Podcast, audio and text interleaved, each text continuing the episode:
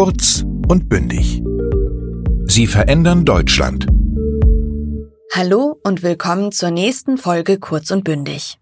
Ich stelle Ihnen auch in dieser Folge eine Person vor, die etwas in Deutschland verändern möchte. Doch bevor wir zu unserem heutigen Gast Stefan Seidler kommen, machen wir einen kleinen geschichtlichen Exkurs. 1920 konnten sich die Bürgerinnen und Bürger des damaligen Herzogtums Schleswig im Norden Deutschlands entscheiden, ob sie lieber zu Deutschland oder Dänemark gehören wollen. Die Menschen im Norden Schleswigs wurden Dänen und die in Südschleswig Deutsche. Und so entstanden Minderheiten auf beiden Seiten. Die dänische Minderheit in Deutschland wird durch die SSW repräsentiert, den Südschleswigschen Wählerverband. Diese Partei vertritt neben der Anliegen der Dänen auch die der Friesen sowie der Belange der anderen anerkannten Minderheiten, wie die der Sorben oder auch der Sinti und Roma. Das mag überraschend klingen, aber diese Minderheiten haben keine eigenen Parteien und so entschloss sich der SSW, auch für sie einzustehen. Seit der Bundestagswahl 2021 sitzt jetzt ein Vertreter der SSW-Partei das erste Mal seit fast 70 Jahren wieder im Bundestag. Und das ist, Sie ahnen es vielleicht schon, unser heutiger Gast Stefan Seidler. Hallo. Danke, dass ich Sie in Ihrem Büro besuchen darf. Ihre Partei ist ja nur in Schleswig-Holstein wählbar. Wir sollten den Hörerinnen und Hörern einmal erklären, wie das denn möglich ist eigentlich. Wie sind Sie in den Bundestag gekommen? Wir haben ja in Deutschland die 5-Prozent-Hürde.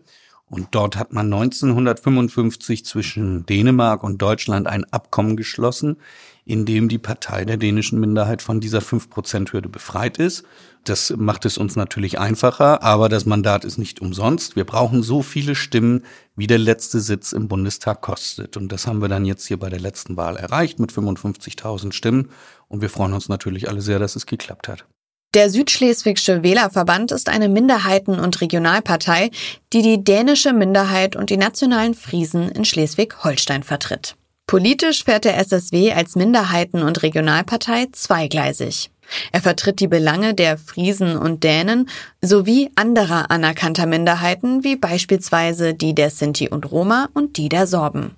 So möchte die Partei aber gleichzeitig schleswig-holsteinische Themen in den Bundestag bringen und auf Minderheiten aufmerksam machen. Seit der SSW Anfang der 1990er Jahre in ganz Schleswig-Holstein gewählt werden kann und nicht mehr nur im Landesteil Schleswig, ist er meist mit mehreren Abgeordneten im Landtag Kiel vertreten. Im Jahr 2012 war der SSW sogar an der Regierung beteiligt, an der sogenannten Küstenkoalition mit SPD und Grünen. Im SSW war man sich uneins, ob man eine Aufstellung für den Bundestag wagen sollte. Ja, das stimmt. Das war ein, ein zäher Prozess bei uns in der Partei. Wir haben ab 1961 nicht mehr für den Bundestag kandidiert haben jetzt aber in den letzten Jahren gesehen mit den Ergebnissen, die wir zu den Kommunalwahlen und zu den Landtagswahlen haben, dass es durchaus realistisch ist, das Mandat zu gewinnen. Das hat uns natürlich auch verlockt, aber ausschlaggebend war letztendlich, dass wir in den letzten Jahren gesehen haben, dass die Minderheiten, unsere Minderheit auch und unsere Region, wie eben schon gesagt, in Berlin des Öfteren vergessen wurde. Verlocken. Verlocken bedeutet, dass etwas auf jemanden so anziehend wirkt, dass er kaum widerstehen kann. So waren es in diesem Beispiel die guten Wahlergebnisse der SSW-Partei, die verlockt haben, zur Bundestagswahl anzutreten. Und auch wenn der Plan feststand und die Chancen gut aussahen, war der Wahlabend doch ein besonderes Ereignis. Für den SSW, aber auch für Steffen Seidler ganz persönlich. Für uns als kleine Minderheit ist das ja sehr historisch und wie Sie sagten, wir haben uns ja ausrechnen können, dass es sehr wahrscheinlich ist, dass wir das Mandat bekommen. Wir haben jetzt auch besser abgeschnitten äh, im Wahlergebnis, als wir uns das selbst ausgerechnet hatten. Das freut nochmal besonders. Ich kann mich erinnern, am Wahlabend, da saßen wir und haben die Hochrechnung im Fernsehen gesehen. Und da sagte ich schon zu allen, äh, jetzt bei der ARD kann es sein, dass wir tatsächlich schon mit drinne sind bei der allerersten Hochrechnung. Ich habe gesagt, nimmt's bitte mit der Ruhe, die Nacht ist noch lang, alle Stimmen müssen ausgezählt werden. Und obwohl ich sagte, nimmt's bitte mit der Ruhe, als dann die Torte auf dem Bildschirm kam und das eine Mandat für den SSW dort dann aufsprang, da haben wir alle gejubelt. Da gibt's in der Zeitung ein tolles Bild, wo ich da wirklich sitz mit offenem Mund und ausgestreckten Armen und, und laut juble. Und in den Tagen danach, muss ich auch gestehen, war so viel Trubel und auch so viel Medienaufmerksamkeit, dass ich gar nicht die Zeit hatte, um das so richtig zu realisieren.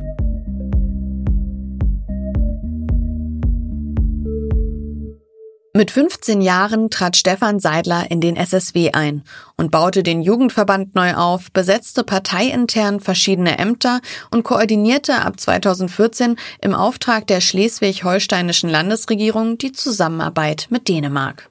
Zu Hause mit seiner Familie spricht Seidel ausschließlich Dänisch und auch wenn es sich mit seinen politischen Kollegen anbietet, wird Dänisch gesprochen, wie mit Robert Habeck beispielsweise. Beide teilen sich den gleichen Wahlkreis Flensburg-Schleswig. Robert Habeck zog über das Direktmandat in den Bundestag ein, Seidler über die Zweitstimme.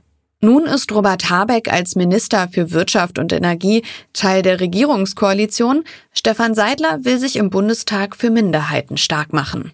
Dann lassen Sie uns doch zur ersten von unseren drei großen Fragen kommen, die wir all unseren Interviewpartnern in diesem Podcast stellen. Was muss in Deutschland anders gemacht werden? Ja, na, da gibt's einiges bei uns. Also wir haben in den letzten Jahren ja erlebt, dass der Norden generell zu kurz kommt in ganz vielen Dingen. Also dass wir in Berlin schlichtweg übersehen werden und das ist auch einer der Gründe, weshalb wir kandidiert haben. Wir sind zwar eine Minderheitenpartei, wir sind aber auch eine Regionalpartei und wir möchten natürlich, dass unsere Heimat, unsere Region sich entwickelt. Das heißt nicht, dass wir jetzt sagen Schleswig-Holstein first oder make Schleswig-Holstein great again, aber wir wollen ein gerechteres Stück vom Kuchen abhaben. Und schauen wir uns beispielsweise die Infrastruktur bei uns an, hat ein Bundesland wie Bayern im Verkehrswegeplan 325 Initiativen, Schleswig-Holstein hat 22.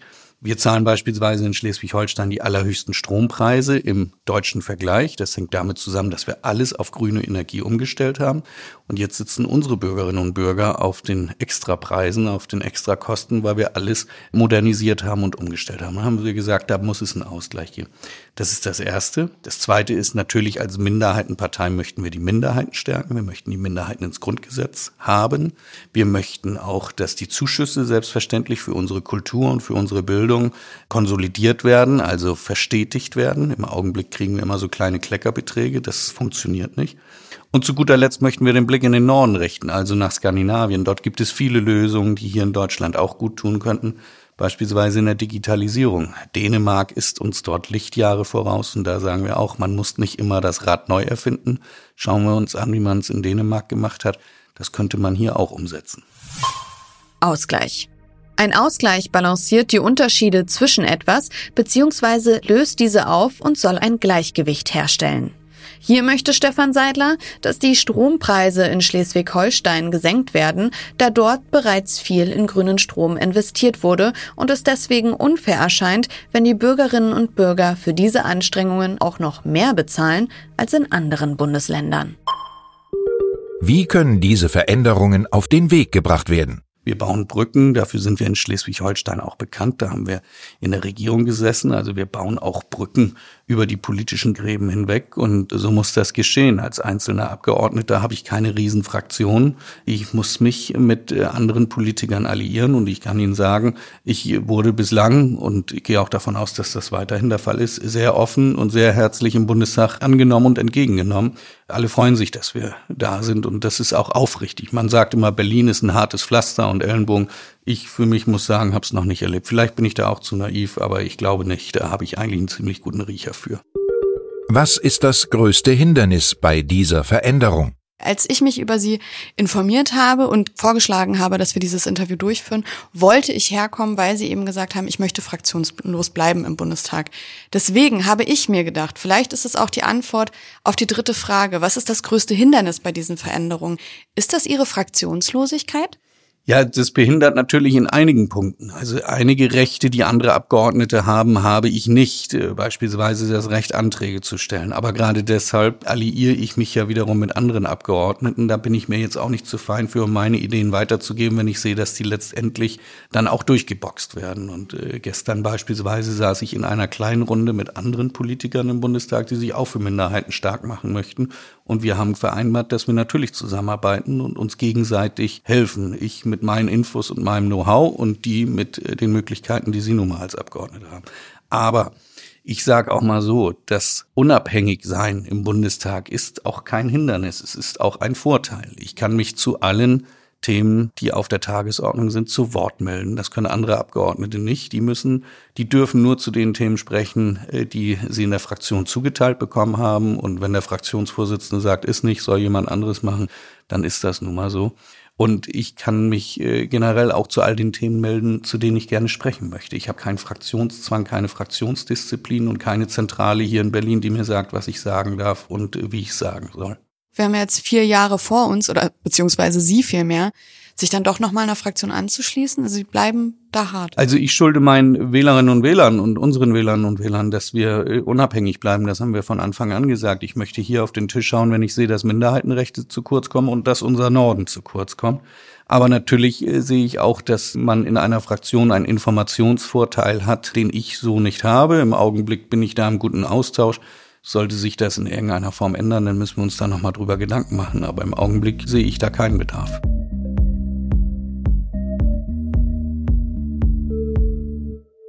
Stefan Seidler hat jetzt vier Jahre vor sich, in denen er die Rechte von Minderheiten im Bundestag vertritt.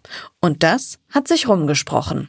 Gestern beispielsweise hatte ich den Vertreter, den Vorsitzenden der deutschen Minderheit in Polen hier zu Besuch und der hat mir auch über deren Arbeit berichtet und ist auch interessant zu hören, wie viele ähnliche Punkte, gleiche Probleme, Herausforderungen es dort gibt, aber auch wie sie unterschiedlich behandelt werden. Und natürlich sehen die mich jetzt auch als Vertreter deren Belange und deren Interessen im Bundestag und das habe ich ja auch von Anfang an gesagt, das möchte ich gerne wahrnehmen, solange es immer auf Grundlage eines offenen liberalen und demokratischen Grundverständnis ist, mache ich mich gerne auch für andere nationale Minderheiten stark. Wir haben jetzt nur noch einen allerletzten Punkt. Und zwar frage ich all unsere InterviewpartnerInnen auch nach einem Lieblingssprichwort, einer Lieblingsredewendung, die für sie besonders bedeutsam ist und die sie unseren Deutschlernenden mit auf den Weg geben wollen. Haben Sie da vielleicht direkt eine parat?